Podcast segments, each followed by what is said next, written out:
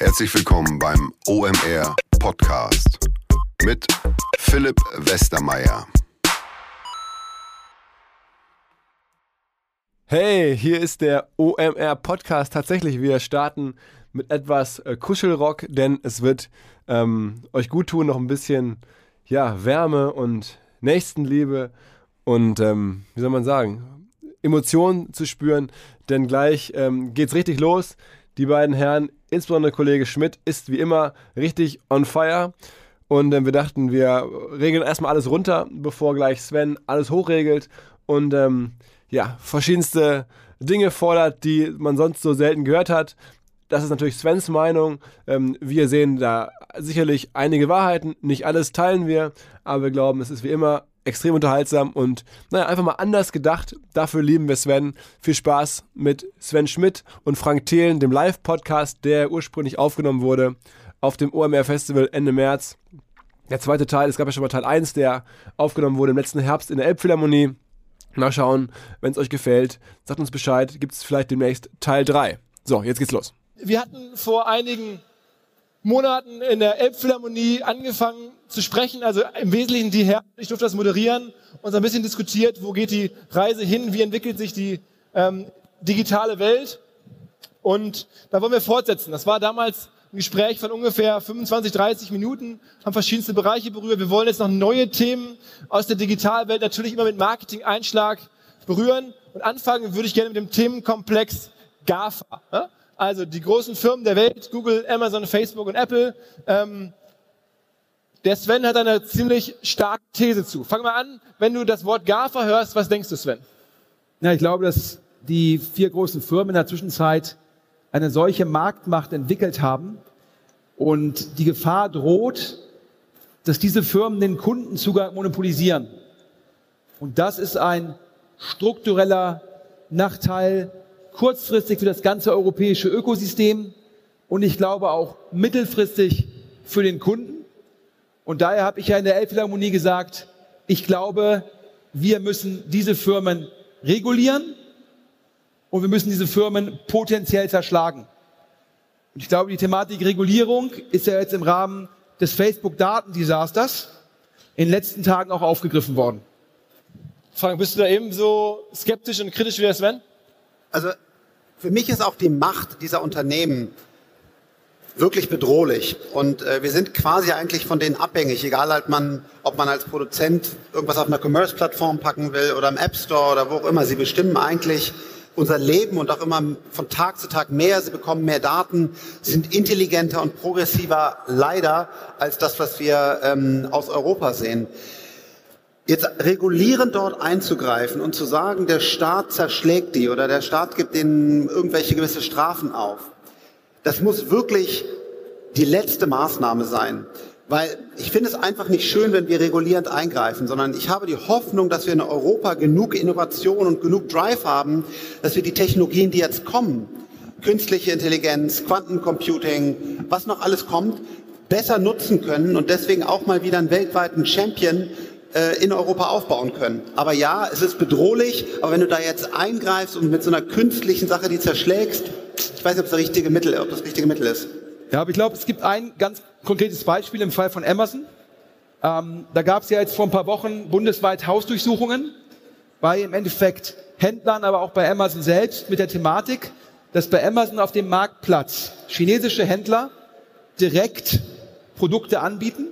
Amazon zwar das Geld vom Kunden vereinnahmt, die Kommission vereinnahmt, die sie bekommt, ungefähr 18 Prozent, aber dann das Geld komplett an den Händler ausschüttet und sagt, sie seien nicht verantwortlich dafür, die Mehrwertsteuer abzuführen.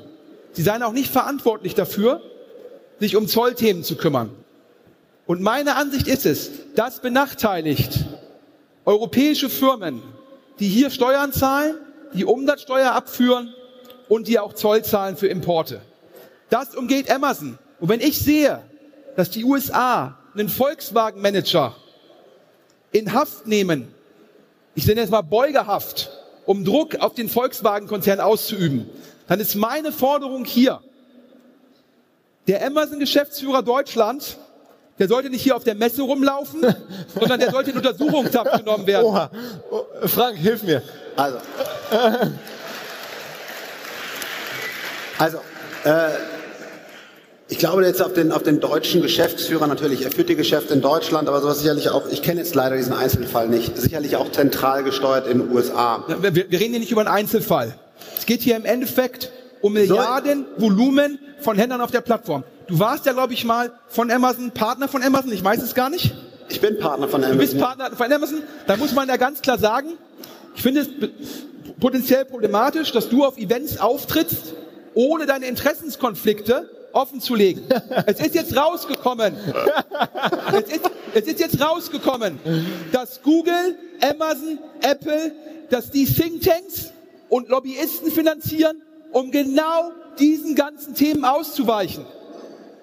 Wenn hier Leute von Idealo im Raum sind oder von Ladenzeile, die haben sich ja bemüht, ja, den Missbrauch von Google zu stoppen. Aber was ist denn seit der EU-Strafe passiert im Bereich Google-Produktsuche? Gar nichts. Weil diese Firmen, die zahlen hier keine Steuern, weil sie ihre IP-Rechte nach Irland, Schottland, äh, Entschuldigung, Irland, Luxemburg oder Amsterdam verlegen. Die führen ja keine Umsatzsteuer ab. Ja, die schaffen hier bis auf ein paar Vertriebler keine Arbeitsplätze. Ja, und da muss ich ganz klar sagen, klar, der Philipp freut sich über die Umsätze von Facebook und Google. Der Frank freut sich über Sponsorship. Aber diese Firmen führen dazu, dass wir in Europa Probleme mit unserer Wertschöpfung bekommen. Diese Firmen gehören genauso zerschlagen und reguliert wie Microsoft. Denn die sind eine Gefahr. Und unabhängig davon, Virtual Reality, künstliche Intelligenz, ganz ruhig, ganz der. Kundenzugang ist das Problem. Also, wir müssen das wie beim Kanz. Also, der Chef in der Mitte, wir müssen das wie beim Kanzlerduell machen, wir müssen hier so Zeiten einführen, weil Ja. sonst nimmt er die Redezeit weg. Also, ich bin Partner von Amazon, ich bin Partner von Google, ich bin Partner von Microsoft und von vielen anderen Firmen. Und ganz ehrlich, wer von euch ist das nicht? Wer macht denn kein Amazon? Wer macht denn kein Google? Wer macht denn kein Apple? Das ist doch genau das Problem. Ja, Hast- was, was heißt, die Leute hier nutzen das, weil sie teilweise keine Wahl haben, weil Ich- hier Monopolisten Marktmacht missbrauchen. Du lässt dich von denen bezahlen. Ausreden lassen. Ganz kurz ausreden lassen. Jesus. Also, das, was wir mit Amazon machen, ich lasse mich von denen nicht bezahlen. Ich bin auch kein Lobbyist für Amazon oder Google oder Apple oder was auch immer, sondern was die machen ist, die sponsern unsere, unsere Startups mit einem AWS Startprogramm, weil ich glaube, dass unsere, unsere Sachen in die Cloud gehören. Und genauso machen wir auch Amazon Pay, aber vorsichtig, ich habe auch noch eine Kooperation mit PayPal, die machen auch Payments. Ich würde gerne Kooperationen machen mit europäischen Firmen. Und genau deswegen investiere ich mein eigenes Geld in europäische Startups, um sie groß zu machen. Ich habe gesagt, dass das GAFA diese Macht, die da entstanden ist, ein Riesenproblem ist. Das ist einfach unschön. Wir sind abhängig davon und viel abhängiger, als wir uns das, glaube ich, denken können. Und es wird auch immer schlimmer, weil sie einfach ein, ein sehr intelligentes, gutes Management haben. Sie haben sehr viel Kapital und die Macht wird jeden Tag größer. Und ich möchte gerne, dass das aufhört. Und ich möchte gerne, dass wir endlich nochmal, wenn du auch nur ein Interview von mir gelesen hast, möchte ich endlich nochmal einen internationalen Champion aus Deutschland heraus aufbauen. Natürlich kann man jetzt hingehen und die zerschlagen. Aber das ist so ein bisschen wie Donald Trump, wie du ja gerade rüberkommst, ja? Mauern bauen, zerschlagen. Bitte lass uns da mal ein bisschen tiefer drüber nachdenken. Und ich sage nicht, dass diese Praktiken, wenn sie so sind, ich kenne sie nicht, müssen sie sofort geahndet werden. Und ich würde das einem Finanzministerium oder ich weiß nicht, wer das, wer das richtige Ministerium da ist, melden und die müssen gestoppt werden. Aber das ist ehrlich, ich finde es auch wichtig, aber das ist ein kleiner, kleiner Kriegsplatz. Worum wir doch heute diskutieren wollen, ist doch das große Bild, dass wir von den Amis abhängig sind. Dass wir komplett von diesen großen Unternehmen abhängig sind. Und Facebook owned Social Media. Sie haben Instagram gekauft, sie haben WhatsApp gekauft und sie werden auch noch weitere Dinge Aber sie kaufen. machen einfach einen guten Job, muss man ja sagen. Sie machen ja nichts falsch. Und diese Firmen machen ja nichts falsch. Die machen ja einfach ihren Naja, Job. Da bin ich schon mal, ganz kurz. Die Frage ist doch schon, welche Übernahmen erlaubst du? Das ist doch schon eine Kernfrage. Und zu sagen, Da haben wir doch überhaupt nicht mitzusprechen. Die haben doch, es war doch ein reiner US-Deal. Und hier ist mein Problem. Der Mark Zuckerberg, der Jeff Bezos, der Elon Musk, Damals der Steve Jobs. Das sind gründergeführte Unternehmen, die sich was trauen. Und da geht dann Mark Zuckerberg hin und er sieht ein WhatsApp wachsen. Und er kauft es zu einem Preis, wo alle deutschen Analysten sagen, der Mann nimmt Drogen.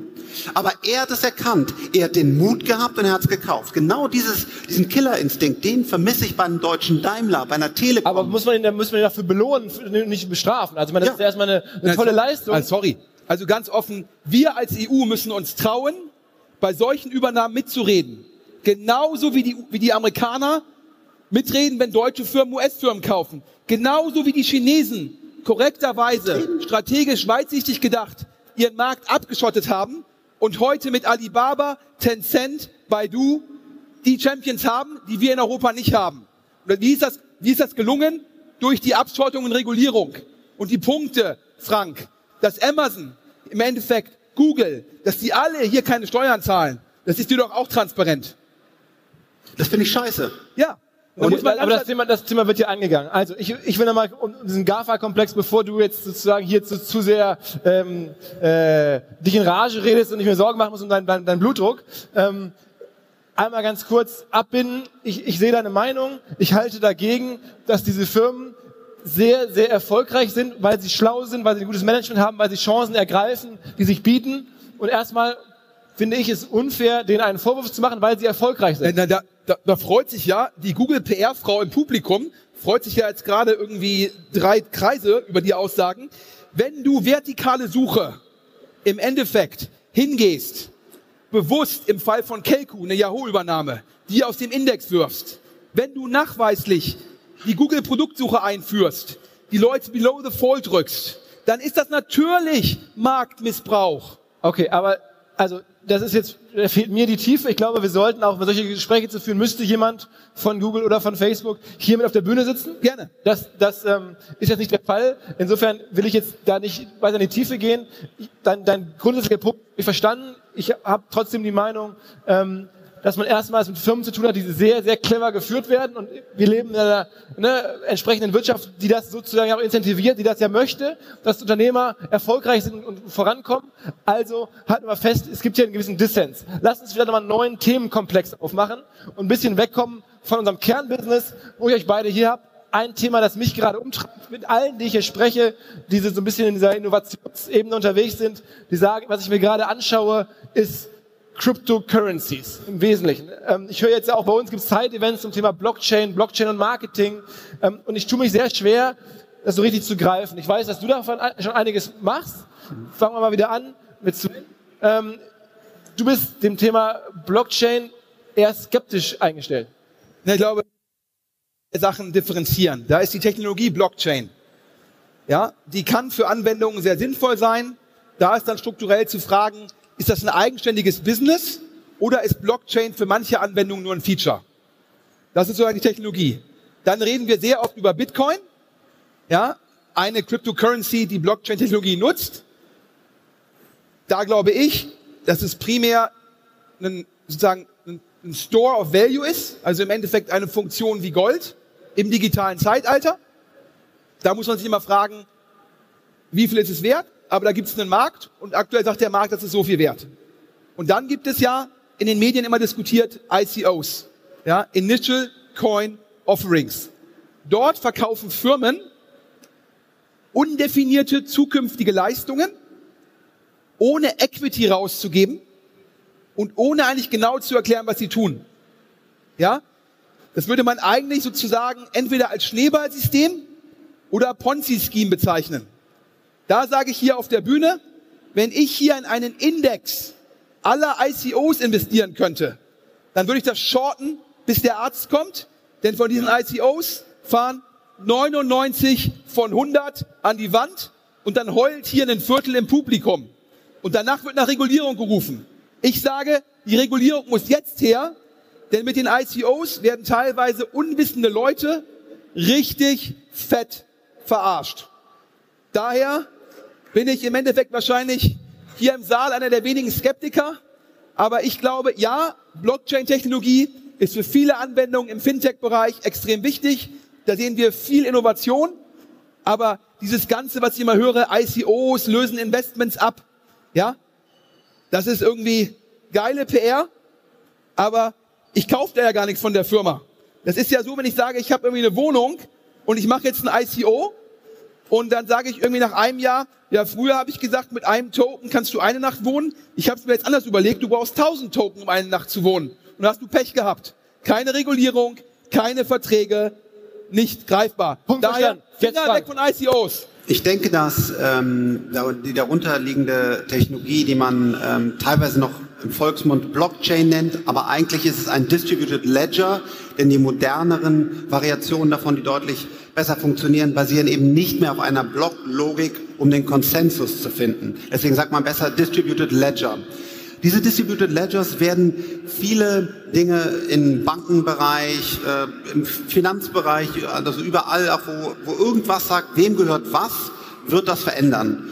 Ähm, und deswegen sind wir da sehr bullisch drauf. Wir glauben, das wird, wird sehr groß werden, aber es wird auch nicht so groß werden, wie sagen, jede Datenbank, die es auf der Welt gibt, sollte jetzt durch einen Distributed Ledger ausgetauscht werden. Denn die haben auch viele Nachteile, denn sie sind deutlich langsamer als eine zentrale Datenbank. Der Vorteil ist, dafür sind sie verteilt, aber das brauche ich nur in manchen Anwendungsszenarien. Und wenn ich jetzt zu den ICOs komme, bin ich absolut bei dir. Da wird aktuell so viel Schindluder getrieben und ich kann auch einfach nur echt jedem davon abraten, wenn er nicht genau das Team kennt, bei solchen ICOs mitzumachen, weil sie, die meisten sind leider sehr stark betrügerisch angelegt oder viele sind davon nicht, will ich sagen die meisten, aber viele davon. Und genau aus dem Grund haben wir in Neufund investiert. Neufund hat nämlich keine ICOs, sondern ETOs. Equity Token Offering. Dort kann man echtes Equity, also Anteile, wie man sie auch an einer Börse bekommt, ganz straight mit Einsicht in die Verträge über Smart Contracts auf der Ethereum-Plattform erwerben. Also ich bin kein Freund von ICOs, das, aber ich weiß jetzt auch wieder nicht hier, müssen wir das regulieren? Oder wollen wir nicht einfach versuchen, dass die Menschen intelligenter werden? Weil ich bin immer nicht so ein Freund davon, alles direkt zu verbieten und zu regulieren, sondern ich mag das gerne, wenn, wenn wir auch noch gewisse Freiheiten haben. Und wenn einer, sage ich mal, irgendwie sich selber anzündet mit Alkohol, dann, dann ist auch blöd. Also ich meine, man kann ja nur nicht, weil die Omas auf einmal den ICO zeichnen, sagen, liebe Politik, jetzt regel mal wieder auf 400 Seiten, wie ICOs funktionieren müssen. Okay, aber da muss ich zurückfragen. Wenn du jetzt irgendwie für deine Kinder irgendwie früher oder immer noch, ich weiß es gar nicht, Windeln kaufst, dann möchtest du doch auch wissen, dass diese Windeln eine Zulassung haben, kontrolliert werden, dass es darauf Kontrolle gibt. Weil du halt Angst hast, dass wenn du Windeln kaufst, siehe die Thematik Milchpulver in China, wo auf einmal deutsches Milchpulver importiert worden ist, weil die Bevölkerung das Vertrauen verloren hat. Ja. So, und ich sag halt, das ist halt im Endeffekt das Argument, dass der Staat, wenn die negativen Effekte zu groß werden kann, schützend eingreifen muss für die Masse. Weil wahrscheinlich 999.990 Menschen von einer Million kennen sich damit nicht so gut aus wie du. Und so wie das teilweise vermarktet wird, wo, wo ist es? Darf ich morgen Werbung machen und sagen, in der Flasche ist ein Mittel, was Krebs heilt, zahlt mir eine Million Euro? Da würdest du sagen, auch nein. Aber darf ich parallel sagen, ich mache jetzt den Flaschen-ICO, bitte Cash hier vorne abliefern und in zwei Jahren zaubere ich in jede leere Flasche Wodka. Da sagst du, das geht. Wo ist denn da der Unterschied? Also, wenn ICOs diese Falschaussagen machen, dann sind sie heute schon in dem Rechtssystem, was wir haben, in dem Rechtsrahmen absolut unterbindbar. Man darf diese Falschaussagen nicht treffen.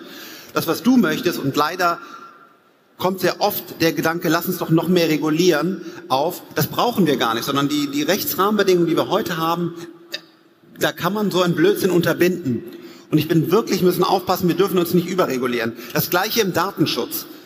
Und hier spreche ich auch nicht, bin auch nicht bezahlt von Google oder sonst wem, sondern ich glaube, wenn wir im Datenschutz alles dicht machen und überregulieren, dann werden wir als Deutschland halt eben nicht mehr vorangehen können. Also wenn wir uns kaputt regulieren und wir können uns nicht mehr schnell bewegen, dann haben wir ein Problem. Es gibt kein Land auf der Welt, das mehr Literatur über Steuern hat. Ich weiß nicht, wer von euch sich mit dem Thema schon auseinandergesetzt hat. Es ist Wahnsinn. Wenn wir jetzt auch noch sagen, wir haben das komplexeste Datenschutzrecht, wir haben das komplexeste ICO-Recht. Du kannst alles kaputt regulieren, sondern ich vertraue in die Menschen. Ich vertraue daran, dass man selber auch noch denken kann und dass man schnellere Systeme hat, in denen wir als Deutschland wieder etwas agiler werden und uns nicht kaputt regulieren. Ja, ich glaube, da gibt's schon einen da gibt schon im Endeffekt auch Grauzonen dazwischen. Ja. Ich glaube, der neue Markt hat damals auch nicht geholfen. Und klar sagst du, da gibt es Gesetze. Die Frage ist im Endeffekt, wer sorgt dafür, dass die Gesetze eingehalten werden. Aber um nochmal darauf zurückzukommen, wir waren uns ja einig, dass man in ICOs, du würdest auch nicht in ICOs investieren, weil du ja eigentlich Nein. nicht weißt, was du bekommst. Nein. Ja? Wenn du Telegram ICO, zwei Milliarden werden eingesammelt, ja? Wenn Telegram vorher im privaten Markt versucht hat, Geld einzusammeln und hätte gesagt, wir wollen zwei Milliarden, da hat irgendwie jeder VC weltweit irgendwie herzlich gelacht. Und jetzt werden zwei Milliarden irgendwie mit so einer Art, ja, Ponzi-Scheme eingesammelt. Aber das sind, ja, das, das sind ja keine Omas oder unwissenden Leute. In, in den Telegram-ICO haben ja teilweise russische Oligarchen investiert, die sich sehr genau überlegt haben, was da passiert. Das ist ja, Es sind aber zwei Schritte. Es gibt den ersten Schritt im Telegram ICO, wo die, wo die Tokens für, ich glaube, boah, irgendwas mit 37 Cent angeboten werden an Meinungsmacher. Das wird dann hochgeredet. Dann kriegt jeder Meinungsmacher diese Tokens zu dem Spezialpreis. Die zweite Charge, die jetzt kommt, kommt ungefähr zum dreifachen Preis. Und die nächste Charge, die dann public getradet wird, soll noch mal steigen. Das ist doch nichts weiter als, ich nehme ich nehm diese leere Flasche und sag dir, Philipp, du bekommst die für 50 Cent und mach das, weil ich sage in der Öffentlichkeit schon, der Frank kauft sich später für zwei Euro. Ist das nur das System sozusagen, wo, etwas gehypt wird ohne Substanz und wo viele Meinungsmacher, über die ihr auf Instagram lest, mit einer riesen eigenen Agenda, die teilweise Tokens kostenlos bekommen, dafür, ja, nennt sich Influencer Marketing, heute auch schon mal ein Thema, dafür die Tokens bewerben, nur ohne Transparenz. Und dann ist es wie so ein Schneeballsystem. Und wer da am Ende steht, ja, würde ich mal sagen, da ist die Scheiße mehr als ein Ventilator. Ähm, also ich glaube, bei ICOs sind wir uns einig. Ähm, ich glaube, da muss man wirklich, wirklich vorsichtig sein. Ich glaube, auch bei Cryptocurrencies ähm, bin ich sehr vorsichtig, weil äh, was ist ein Bitcoin wert? Am Ende des Tages ist ein Bitcoin aktuell einfach nichts wert, weil es steht kein echter Wert dahinter. Natürlich auf der anderen Seite, es wird getradet, das heißt, es wird ein Tagespreis bezahlt, aber bei Gold steht ein Metall dahinter, das über viele Jahrhunderte ähm, eine Sta Preisstabilität gezeigt hat. Bin auch kein Goldfan. Aber dass ein Bitcoin einfach von jetzt auf gleich auf 20.000 ähm, 1000 Dollar hochschießt und dann auch wieder auf 8.000 fällt, zeigt, Bitcoin kann auch auf 0 Dollar fallen, wenn sich Cryptocurrencies ein Problem bekommen, weil es reguliert wird oder weil sich eine andere Coin durchsetzt. Bitte seid euch bewusst, das, was ihr da macht, ist Lotto spielen. Und auch keine der Großen, und ich spreche da wirklich mit allen großen Banken und tollen, intelligenten Menschen drüber, alle, die das machen, da gibt es keinen, der irgendwie einen Masterplan hat, sondern das ist aktuell in diesen Cryptocurrencies, ist es wirklich Lotto spielen. Es sei denn, ich setze auf Plattformen wie Ethereum oder anderen, wo wirklich schon eine, oder auch IOTA, wo schon eine, eine gewisse Transaktionsvolumen drauf ist, dann kann ich das betrachten wie ein Startup. Nämlich die haben Kunden, die laufen auf der Plattform. Aber wenn man sieht, wie Ethereum, IOTA und andere aktuell bewertet sind, dann würde ein klassischer Venture Capitalist zu diesen Bewertungen nicht einsteigen. Also die sind sehr, sehr hoch bewertet. Aber bei Sachen wie Bitcoin, wo nicht mal eine Plattform dahinter steht, ist der Wert theoretisch 0 Dollar oder Euro. Ja, und, vor- und vor allem ganz wichtig, sogar wenn man diese These glaubt, dass das ein Store of Value ist im Fall von Bitcoin und ein Ersatz von Währung, das erzählen ja heutzutage 200, 300 Cryptocurrency. Es ist also so, als wenn ich sagen würde, Gold, Bronze, Platin, Silber und auch im Endeffekt Sperrholz da hinten an der Ecke wäre eine Währung. Denn wir werden nicht 200 verschiedene Cryptocurrencies haben, die global im Endeffekt was ersetzen. Das ist reines Bullshit-Bingo. Okay, vielleicht ähm, lass uns diesen ganzen Komplex der, der, der Currencies und des Finanzthemas auch nochmal abschließen. Lassen uns vielleicht noch sprechen. Ähm, ein, ein anderes Thema, das, das, das dieser, also wir haben jetzt GAFA, wir haben jetzt äh, Currencies, anderes Thema. Du bist extrem viel im Mobilitätsbereich auf der einen Seite und im Food-Bereich auf der anderen. Food-Bereich haben wir schon ein bisschen, glaube ich, in der Elfi verstanden. Lass uns noch ein bisschen das ganze Mobilitätsthema angehen. Was ist da gerade sozusagen deine Investmentthese? Was siehst du da gerade? Wie entwickelt sich der gesamte Sektor Mobilität? Ja, die Mobilität, auf der einen Seite wird sie gerade durch neue Elektroantriebe revolutioniert. Wir haben jetzt die Batterietechnologie, die die Menge an Leistung auch lang genug bringen kann. Und dadurch haben wir auf einmal Elektroautos, die halt einfach jeden Porsche Turbo oder Ferrari äh, stehen lassen und das geräuschlos. Das können wir natürlich auch für Flugzeuge einsetzen, wie es bei Lilium oder Volocopter gemacht wird. Das werden wir auch in, auch in Booten und noch an ganz vielen anderen Stellen einsetzen können. Das heißt, wir sind jetzt über den Threshold gesprungen, wo die Batterie so hochleistungsfähig geworden ist, dass sie jetzt quasi Elektromotoren ähm, betreiben kann. Und das ist für mich Natürlich bei Lilium, aber auch bei meinem E-Surfboard, wo ich einfach ein, ein, Surfboard habe als Spaß, wo hinten ein Jet-Engine drin ist und auf einmal kann man mit 60 km/h übers Meer gleiten. Das ist alles die gleiche Idee, dass halt die Batterie so stark geworden ist.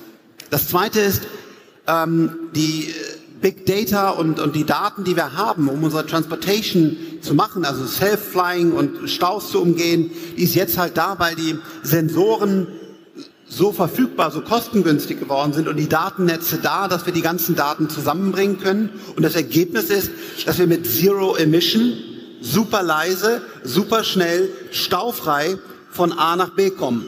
Das kann die neue Technologie bringen, wenn sie in, intelligent in äh, Transportation-Lösungen integriert wird. Das heißt, aber seine große Wette ist ja sozusagen Flugzeuge oder ja. kann das sozusagen eine, eine, ein Champion, ein globaler Champion aus Deutschland werden aus deiner Sicht? Also erstmal muss man sehen, es gibt ja so durch äh, Doro Bär äh, befeuert äh, Diskussionen, was soll die Flugtaxis, wir brauchen Breitband. Also will ich sagen, ja, wir brauchen Breitband. Total dringend. Und auch dafür kämpfe ich und setze mich im Hintergrund ein, ähm, dass die großen Telcos, dass die Politik zusammenfindet und sagt, was ist der beste Weg, Breitband auszubauen. Das ist nämlich gar nicht so einfach, wenn man in den Detaildiskussionen drin ist. Ganz wichtiges Thema. Aber wir brauchen halt eben auch digitale Champions, die wieder Weltmarktführer werden aus Deutschland. Das nächste Volkswagen, das nächste SAP.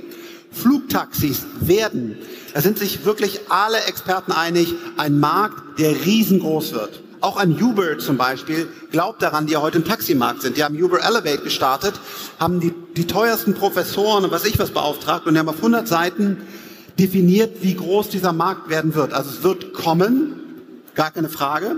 Es wird sehr günstig werden, da sind sich auch alle Hersteller einig, so günstig wie ein Auto. Und jetzt noch die Frage, kommt dieser Champion aus Deutschland, aus China oder wieder aus den USA?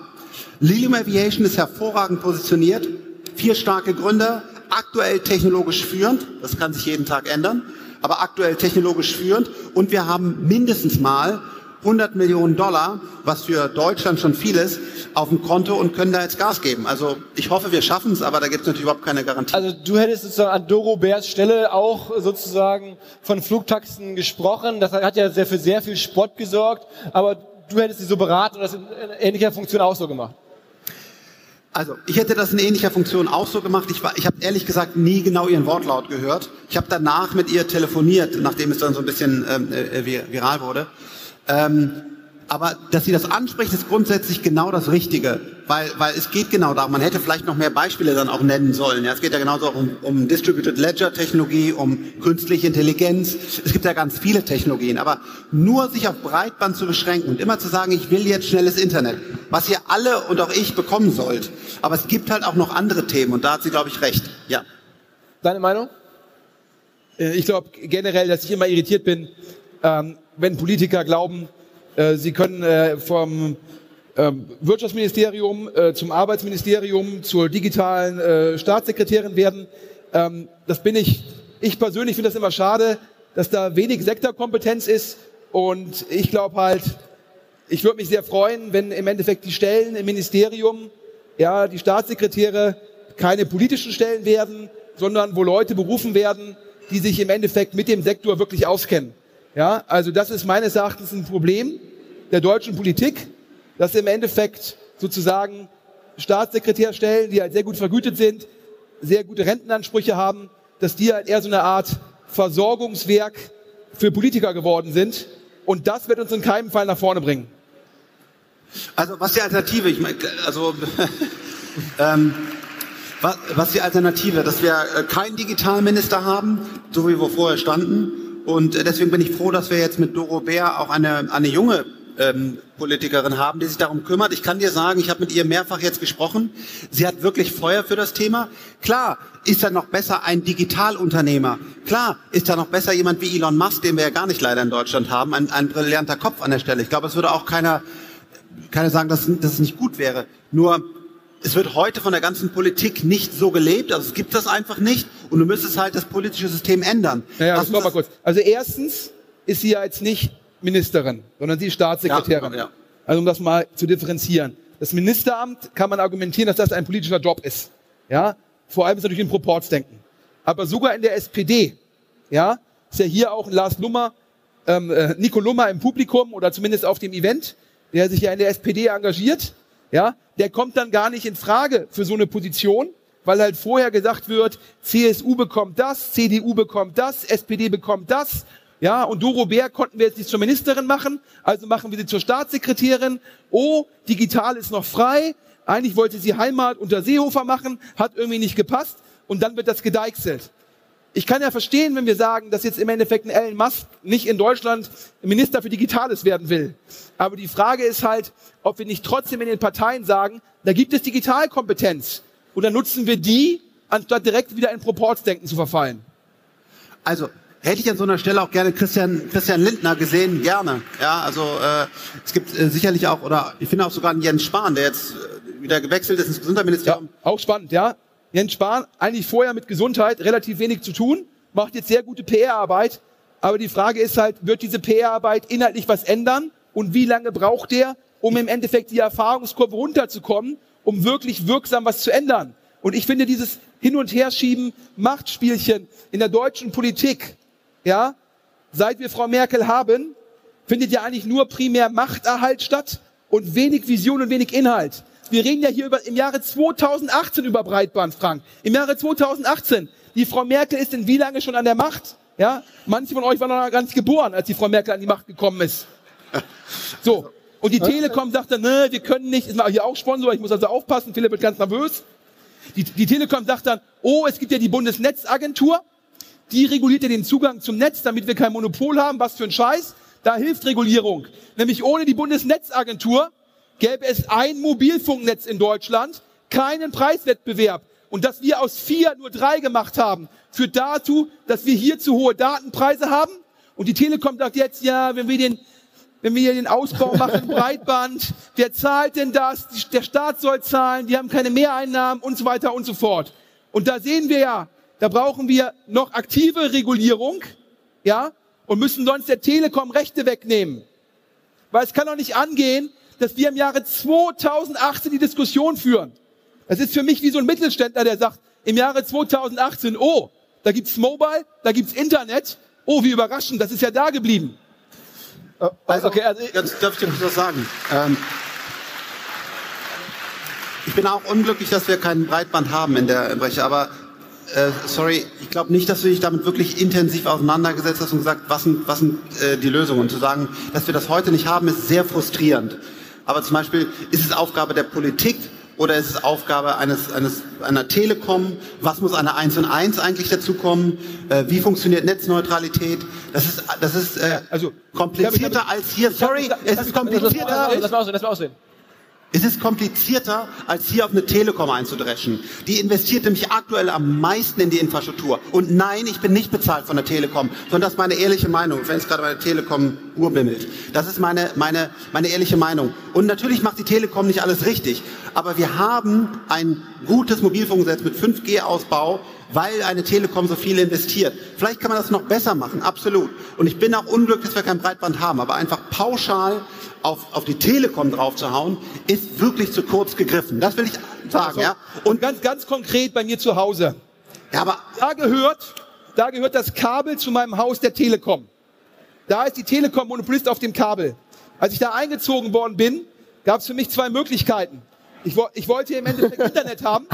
eingezogen da war die Aussage, bei der Telekom geht sofort. Wenn ich jetzt einen Vodafone nehme, einen Reseller auf dem Telekom-Netz, dauert das im Endeffekt drei Wochen. Wieso? Weil die Telekom den Techniker, wo sie das Monopol auf dem Kabel haben, auf einmal drei Wochen zurückhalten kann wegen so vielen Terminen. Und das ist natürlich Marktmissbrauch. Also, Ich bin auch nicht glücklich mit dem Breitbandausbau, den wir haben. Und da sollten wir mal eine extra Session zu machen. Und da sollten wir vielleicht auch mal einen, Tim Höttges, einen Ralf Dommermuth und so weiter hören, die davon mehr Ahnung haben als wir beide zusammen. Ich kann nur sagen, wenn ich das mit denen diskutiere, ist es ein komplexeres System. Du, du beschwerst dich hier immer sehr laut. Ich würde auch mal freuen, wenn ja. du tolle Lösungen präsentierst. Ja, absolut. Und ähm, das ist bei, bei, das ist bei Du hast hier in Deutschland zum Beispiel ein Kabel Deutschland, das ist ein Unity Media. Ich selber habe zu Hause auch Unity Media, weil der Ausbau von der Telekom da noch nicht stattgefunden hat. Und ich habe damit 500 Mbit und bin total glücklich. Es gibt also auch gute Alternativen in Deutschland. Es ist nicht so, dass das alles hier 100% in Telekom-Hand ist. Okay, Nächsten Männer. Thema. Männer, Ich glaube, ähm, wir haben jetzt 18.22 Uhr. In der anderen Halle sind die schon irgendwie mit, ich glaube, Bowser und fünf Sterne unterwegs. So langsam ähm, muss ich mir auch Sorgen machen. Sven hat ja hier ordentlich Druck gemacht heute. Du musst ja morgen noch in der Konferenz irgendwie auf die Bühne. Wir wollen ja noch ein bisschen was von dir haben in den nächsten Tagen. Also in diesem Sinne, ihr wolltet starke Thesen, ihr wolltet krasse Thesen. Ähm, zum Abschluss vielleicht nicht alles auf die Goldwaage legen. Hier war es bewusst sehr ähm, pointiert, sagen wir es mal. Ich bin mir sicher, wir werden eine Fortsetzung machen mit euch beiden. Streitgespräch, suchen wir uns neue Themenblöcke in der digitalen Welt. Vielen Dank euch beiden, vielen Dank fürs Zuhören. Hier ist jetzt Schluss. Euer Applaus.